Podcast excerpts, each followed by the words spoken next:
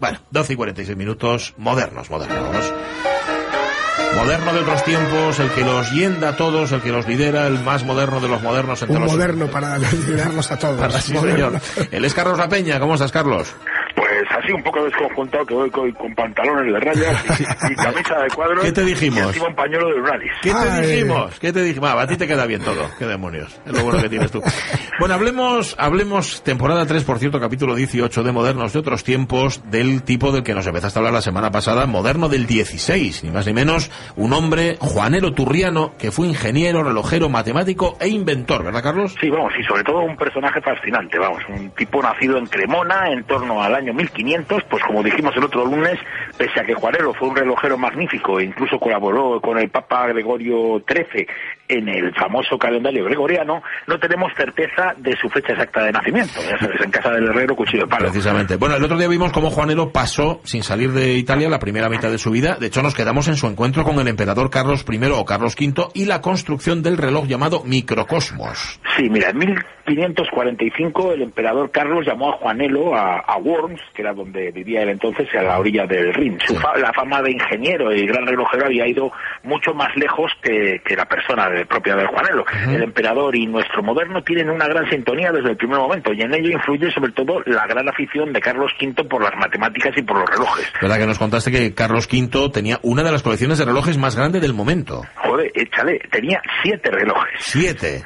para la época... Casi seguro que nos estará escuchando gente que tiene muchos más, pero claro, estamos en el siglo XXI y un reloj es una cosa que, que puede tener cualquiera, pero, pero en el siglo XVI un reloj era un objeto de un valor incalculable.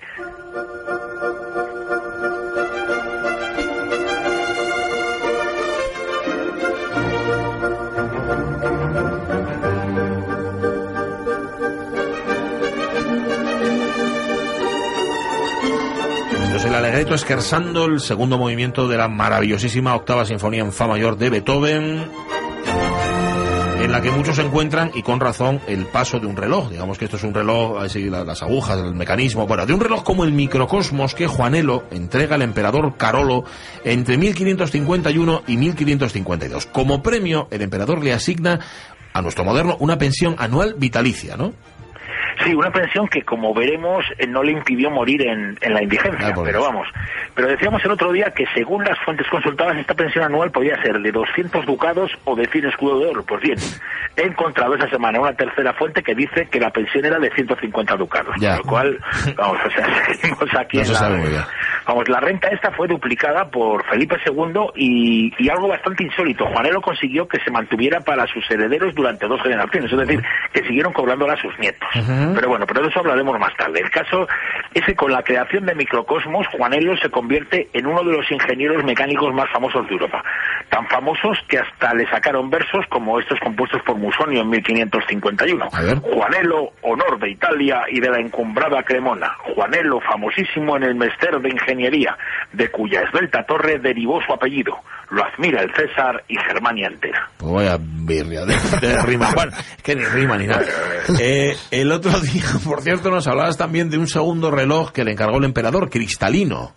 Sí, vamos, entre la primavera del 52 y febrero del 54, Juanelo trabaja en Milán en cristalino, colabora con Jacome de Creso, con Jacome Trezo, que es el encargado de tallar el cristal de la esfera que coronaba el reloj y el de todas las partes transparentes que dejaban a la vista el, mecanismo del ingenio, algo bastante sorprendente para el tiempo. Milán, bueno, el milanesado, que era parte, recordemos, de la corona española y que se convierte en la capital mundial de la tecnología, entonces. Así es, durante el mandato del gobernador Alonso de Ábalos, que por cierto consideraba a Juanelo como muy estimado y favorecido, y sobre todo en el de Ferrante Gonzaga, que era el príncipe Guastalla, que gobernó entre 1546 y 1553, el estado de Milán se convirtió en el núcleo técnico e industrial de la monarquía de los Austrias y sobre todo en el escaparate de la contrarreforma. Ferrante Gonzaga era experto en el arte de la guerra y en el de la fortificación, además de, como buen príncipe renacentista, estar cultivado en el dibujo, las artes y las letras. Gonzaga puso en marcha un programa muy ambicioso de obras públicas que atrajo a Milán a gran cantidad de ingenieros. También promocionó los avances en la fundición del bronce y en la fabricación de armas de fuego que ayudaron a la defensa y al gobierno de los territorios cada vez mayores que se encontraban bajo el control de los Austria.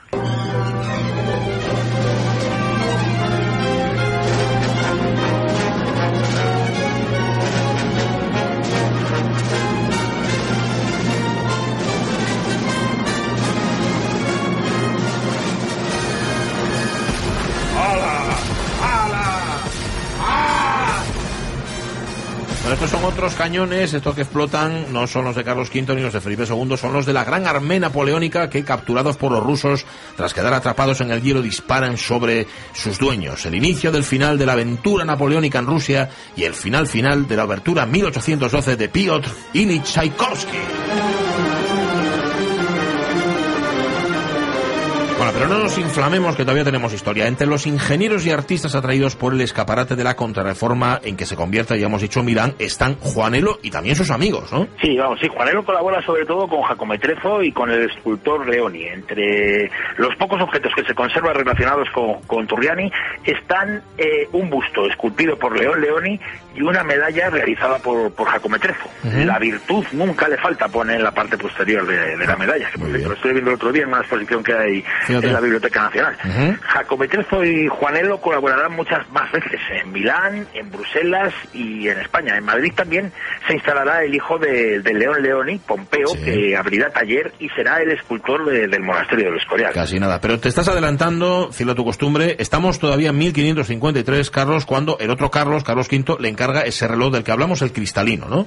Sí, la construcción de cristalino hizo que en febrero de 1554 Juanelo y Jacometrezo se instalaran en, en Bruselas para trabajar más cerca de, su cliente. Allí están hasta agosto de 1556, con algún viaje a Milán entre medias para adquirir los cristales necesarios para concluir el, reloj astrario.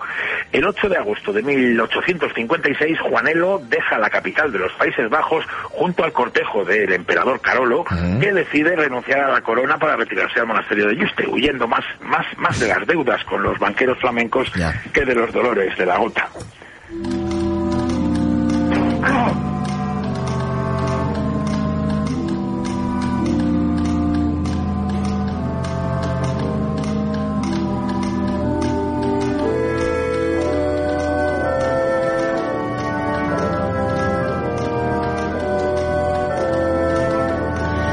Sí que hay relojes de verdad. Esto es la obra española de Morir Rabel. Es una ópera cómica que transcurre justamente en el taller del relojero Torquemada, que se llamaba en Toledo. Un Toledo, Carlos, al que Juanelo Turriano estaba muy unido, va a estar unido en los próximos años. Sí, en los próximos años y en la eternidad, porque Juanelo y las leyendas sobre él siguen aún hoy muy presentes en la, en la ciudad del Tajo. Pero Toledo no es el primer destino de Juanelo en España, porque nuestro moderno permaneció al lado del emperador hasta su muerte en 1558. Participó en la construcción del Palacio de Carlos V en Yuste y hubo incluso quien le acusó de tener responsabilidad en la muerte de, su amigo Carolo. Ah. Uno de los estanques construidos por Juanelo produjo tal acumulación de aguas estancadas que atrajo a gran cantidad de mosquitos. Al parecer, uno de estos mosquitos picó a Carolo, que tras un mes de fiebres agónicas acabó muriendo de paludismo el 21 de septiembre de 1558.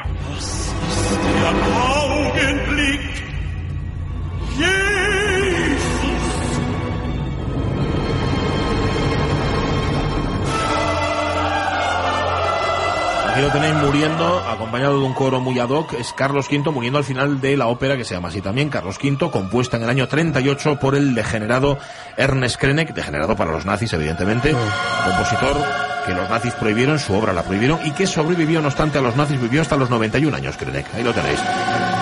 Igual que Juanelo sobrevivió a su amigo el emperador Carlos V. Sí, Felipe II, eh, aunque era un hombre más de religión que de ciencia, contó con, nuestro moderno. Le, nombró matemático de la corte y le duplicó la renta anual, algo que no sabemos qué significa, como ya hemos dicho varias veces, porque, como depende de cada, lo que decía cada uno, era una cantidad, pues así lo terminó con las finanzas como terminó el hombre. En 1563 ya Juanelo se traslada a Toledo, que es la ciudad donde va a quedar asociado con en los últimos años de su vida. Claro, lo tienen todos los oyentes en mente. 1563 es Sí, la fecha de comienzo de la obra del Escorial, del Real Monasterio de San Lorenzo del Escorial, en la que de alguna manera también participaría. Sí, bueno, es una obra tan gigante, en una obra tan gigantesca como la del Escorial, pues participaron todos los técnicos que había en la España de Felipe II, que es la que, como recordaréis todos, pues no se ponía el sol. Cierto. O sea, que ahí lo de trabajar de sol a sol era durísimo. Vamos, entre los lombardos ya dijimos eh, hace un rato que estaban ahí Pompeo Leoni, que se encargó de las esculturas de bronce, y que Jacomo Trezo inventó una máquina para cortar y contornear piedras duras, amén de desarrollar nuevos instrumentos y procedimientos para el tallado del jaspe. Ambos milaneses dedicaron siete años a ejecutar el retablo mayor de la, de la basílica con la custodia, los grupos funerarios del presbiterio y el tabernáculo. Por lo que sabemos, la participación de Juanelo fue de menos trascendencia, ya que que, era de esos paisanos. Aunque nuestro moderno era muy amigo del arquitecto Juan de Herrera y seguramente le ayudó a solventar problemas técnicos. También es posible que participara en los trabajos de nivelación sobre el terreno, que eran labores para las que se necesitaban eh, pues muchos conocimientos y instrumentos topográficos y astronómicos, que eran conocimientos que, tenía Juanelo. Lo que sí es seguro es que se construyó por encargo de Herrera las, las famosas campanas del monasterio del Escorial. Tal vez una de las cosas que, que le quitó tiempo para estar más imbuido ahí en la obra del Escorial fue que participara en la reforma del calendario juliano.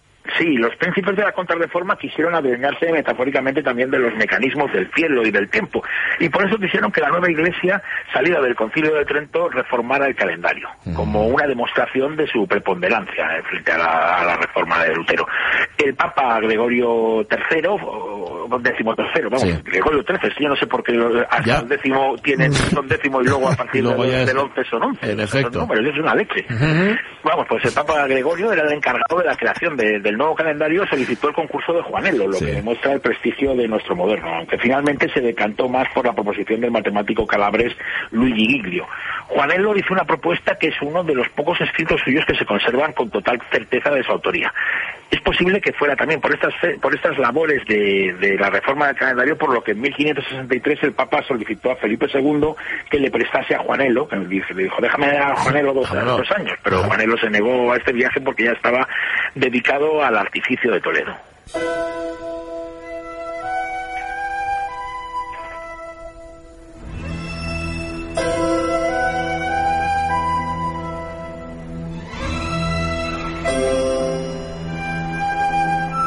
Música mecánica del compositor soviético Alexander Mosolov. Esto se llama, esta es la llegada del tractor al. sí, así, así, era la música soviética. Música que, por cierto, nos recuerda al ingenio hidráulico de, de Juanelo, el artificio de Toledo, del que, Carlos, tenemos que hablar la, semana que viene, ¿no? Sí, sí, sí, tenemos que hablar. Vamos, yo no sé por qué, pero a mí esta música me recuerda al artificio, vamos. Pero vamos, tenemos que hablar de eso la semana que viene, pues me lío, me lío y se me pasa el tiempo. Mira, pensaba solamente dedicarle un programa y ya veremos ya van dos, tercero. Y, serán tres, sí, sí, sí. Y ya hablaremos, pues, esto de las grandes construcciones casi, casi legendarias de Toledo, que son el ingenio que subía el agua desde el Tajo hasta el Alcázar de Toledo y un autómata de madera que, se llamaba el hombre de palo que utilizó para que pidiera para él. Pues lo contaremos aquí. Gracias, Carlos La Peña. Hasta el lunes. Venga, un abrazo muy fuerte. Y a los demás hasta mañana, que volvemos a las 15 Ahora las noticias y luego el tren de RPA. Adiós.